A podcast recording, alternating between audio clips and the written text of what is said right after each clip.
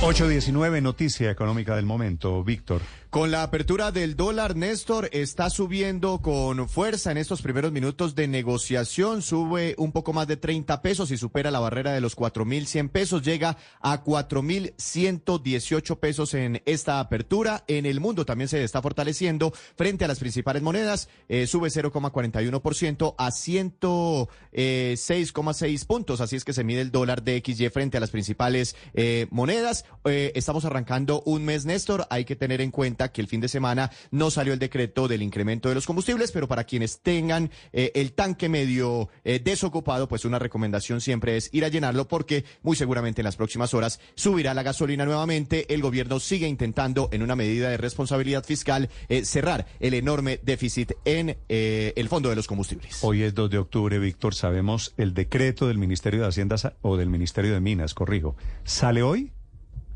No sabemos si sale hoy. El de, el de septiembre salió el día 2, exactamente hace un mes. Es posible que esta noche salga el decreto. Si no es hoy, es mañana, pasado mañana, pero están muy cerca, Néstor, porque el gobierno sigue decidido en su tarea de cerrar el déficit en los precios de los combustibles. Su recomendación, Víctor, es que nos coja el aumento en precios de combustibles tanqueados con el tanque lleno. Sí, pues uno se ahorra ahí unos pesitos, pero algo sirve, ¿no? Algo sirve. De acuerdo, 7, 8 de la mañana, 20 minutos. Alejandra Barrios es la directora de la misión de observación electoral. Le manda una carta al presidente Gustavo Petro expresándole su preocupación por la participación o posible participación del presidente Petro en asuntos políticos. Alejandra, buenos días. Néstor, muy buenos días. Buenos días a todos los oyentes. ¿Cuál es el motivo de la preocupación? ¿Qué las hace pensar, qué los hace pensar a ustedes en la MOE que el presidente Petro está participando en esta campaña electoral? Pues Néstor, lo que nosotros estamos haciendo es un llamado, de verdad, un llamado absolutamente respetuoso a la presidencia de la República, al señor presidente, para que los mensajes que se publican en su cuenta, los mensajes que se publican en la cuenta de la presidencia de la República, eh, sean manejados con muchísimo cuidado para que estos no sean interpretados como una posible intervención en política. Toda intervención en política de funcionario público, administrativo, sea presidente de la República, que tiene que dar el ejemplo a todos, alcaldes, gobernadores, eh, tienen que mostrar que hay equilibrio en la contienda electoral y pues como ustedes lo vieron la semana pasada se enviaron algunos mensajes tanto desde la cuenta de presidencia como desde la cuenta del mismo presidente de la República que generaron todo un debate de si se estaba o no participando en política. y nosotros preferimos hacer ese llamado para que cuiden muchísimo esas comunicaciones. Alejandra, ¿de qué estamos hablando exactamente para que los oyentes lo tengan claro? Porque es que no quisiera ser ambiguo en este tema. Hay diferentes mensajes desde la cuenta oficial de la Presidencia de la República o desde la cuenta personal del presidente Petro que uno que yo podría interpretar que son participación en política. ¿Usted a cuáles se refiere? Nosotros estamos haciendo referencia de manera particular a los que se enviaron el día viernes, que tienen relación con las decisiones del Consejo Nacional Electoral en torno a la anulación de algunas inscripciones de candidaturas en las que señala su preocupación o desacuerdo. El Consejo Nacional Electoral tiene esta función, toma la decisión eh, de acuerdo a lo que le establece la ley y en los mensajes que se emitieron desde la Presidencia de la República se manifiesta, pareciera manifestarse ese desacuerdo y al manifestarse ese desacuerdo, pues pone en cuestión también otras candidaturas eh, que están en diferentes regiones del país. ¿Qué quiere decir, Alejandra, en la parte de la carta donde usted le recuerda al presidente que existen cauces o vías para atender controversias con órganos o instituciones del gobierno? Efectivamente, Néstor, mira, el Consejo Nacional Electoral, como lo señalaba, tiene la, dentro de sus facultades la posibilidad de tomar la decisión de si no hay un cumplimiento de alguno de los requisitos para inscribirse como, candidaturas, a anular esa inscripción de las candidaturas. ¿Qué es lo que viene después? Dentro del mismo Consejo Nacional Electoral pueden ser impugnadas las decisiones del Consejo Nacional Electoral. Y si los candidatos o las candidatas siguen estando de acuerdo las campañas o los partidos con las decisiones del Consejo Nacional Electoral, pues sigue como siguiente instancia el Consejo de Estado. Ese es el cauce. Cuando estamos en una controversia electoral, hay unas instancias, hay unas, eh, hay unas rutas y esas rutas son las que definen la ley.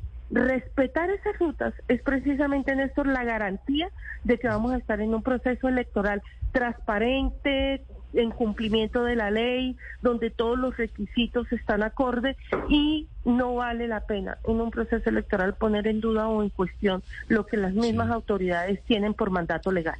¿Cuál es el riesgo para la institucionalidad electoral, Alejandra, que el presidente Gustavo Petro la semana pasada hubiera publicado en Twitter el mensaje, bueno, en X, como se llama ahora, un mensaje en el que hace un llamado para que las nuevas, para que se convoque, dice él, a la máxima instancia electoral, expresando su desacuerdo con la revocatoria de la candidatura, entre otros, de aspirantes que son afines a su proyecto. Rodolfo Hernández en Bucaramanga, Tulio Gómez en el Valle del Cauca, Patricia Caicedo en la ciudad de Santa Marta. ¿Qué mensaje le, le lleva eso a la institucionalidad electoral de Colombia? Eh, creo que es Ricardo, ¿cierto? Sí, sí, Alejandra, buenos días. Muy buenos días, Ricardo. Ricardo, pues lo que genera es una, puede generar es una confusión. La Comisión Nacional de Seguimiento Electoral no tiene la función de revisar las decisiones del Consejo Nacional Electoral. Esa comisión es una instancia muy importante, es la instancia más importante porque es la que permite gobernar el proceso electoral, pero lo permite gobernar en cuanto a sus actividades, las decisiones que hay que tomar, por ejemplo, para mitigar riesgos o de transformación electoral o frente a la violencia. Ahí están sentadas todas las instituciones, pero además están sentadas las organizaciones políticas. Que se genera una expectativa completamente equivocada si se piensa que es a través del Consejo Nacional Electoral que se hace la revisión de las decisiones del, perdón, que es a través de la Comisión de Seguimiento Electoral que se revisan las comisiones del Consejo Nacional Electoral. Y eso pues obviamente puede generar no en candidatos que tienen muchísima más información que los que usted acaba de señalar, sino en otros, porque el Consejo Nacional Electoral está haciendo realmente, ha venido haciendo desde la semana pasada una revisión de candidaturas con bastantes anulaciones de municipios pequeños y los candidatos podrían pensar que hay otra instancia, que es esa comisión de seguimiento electoral la que puede revisar sus casos. Eso es completamente equivocado. Son los trámites que se hacen dentro del mismo Consejo, el Consejo de Estado, los que permiten las revisiones de las decisiones del Consejo Nacional Electoral. Que convoque la instancia, claro que es importante, todos los presidentes antes del proceso electoral convocan la instancia de la Comisión Nacional de Seguimiento Electoral. Normalmente hacen una, dos convocatorias para hacer una revisión nacional de cómo va la organización pero ahí no se toman decisiones frente a las decisiones del Consejo Nacional Electoral. Mm, uno de los puntos en esta carta, Alejandra, es la voluntad y el libre albedrío de los votantes. ¿De qué manera estos mensajes del presidente Petro pueden comprometer la libertad de quienes van a elegir en octubre de este año? Pues es que no es solamente el presidente Petro. Mira que una de las mayores informaciones que nosotros hemos recibido después de la inscripción de candidaturas es precisamente la participación en política de funcionarios públicos en los distintos niveles. ¿Quién tiene que poner el ejemplo? el presidente de la República es de la misma presidencia. Sí, pero se lo pregunto porque la carta, Alejandra, se lo pregunto porque la carta es dirigida al presidente Gustavo Petro. ¿De qué manera esos mensajes a los que ustedes se refieren pueden intervenir en la voluntad de los votantes? Pues pueden intervenir claramente porque cualquier mensaje que se haga desde la presidencia de la República, teniendo una institucionalidad tan fuerte, con tantas ramificaciones en todo el país, los subordinados de la presidencia o de otras instancias, lo que pueden pensar es que si no acompañan determinada eh, postura política o postura electoral, podrían haber afectada su continuidad en los cargos o podrían sentir temor frente a expresar sus simpatías frente a otras candidaturas. Mm. Y como te lo decía, esto no solamente pasa en el nivel más alto del Ejecutivo, el llamado también, y ahí lo puedes ver en la carta, es para alcaldes y gobernadores. Hay que ser muy cuidadosos en los mensajes que envían. La gente debe poder salir a votar libremente y no distorsionar la libertad de decisión a través de mensajes que pueden ser interpretados de manera equívoca. la carta tiene fecha, Alejandra, 29 de septiembre, viernes de la semana pasada. Hoy es 2 de octubre. ¿Ha tenido alguna respuesta del presidente? No. No, no ha tenido ninguna respuesta. Es absolutamente normal que no haya una respuesta. Digamos, pasó un fin de semana.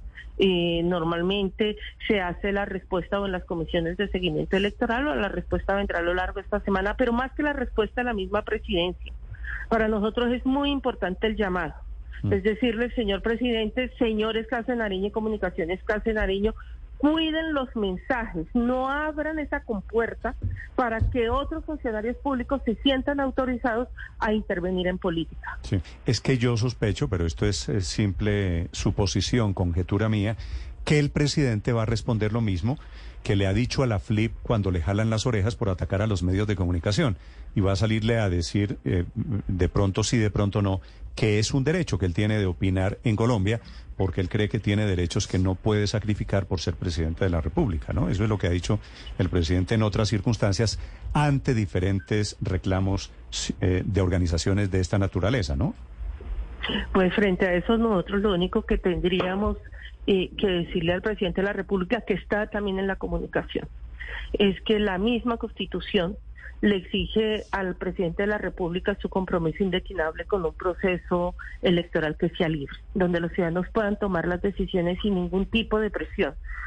Y es muy importante el ejemplo que él da, es que él es la máxima autoridad. Mm. Si el presidente abre esa compuerta, pues apague y vámonos. La compuerta se abre en los niveles departamentales y locales y acordémonos que aquí estamos hablando de 35 partidos en competencia electoral. Alejandra Barrios es la directora de la MO, de la Misión de Observación Electoral, que le manda esta carta con alertas al presidente de la República, Gustavo Petro. Gracias, Alejandra, por acompañarnos esta mañana. Néstor, a usted muchísimas gracias y Ricardo también, muchas gracias. Feliz día para usted.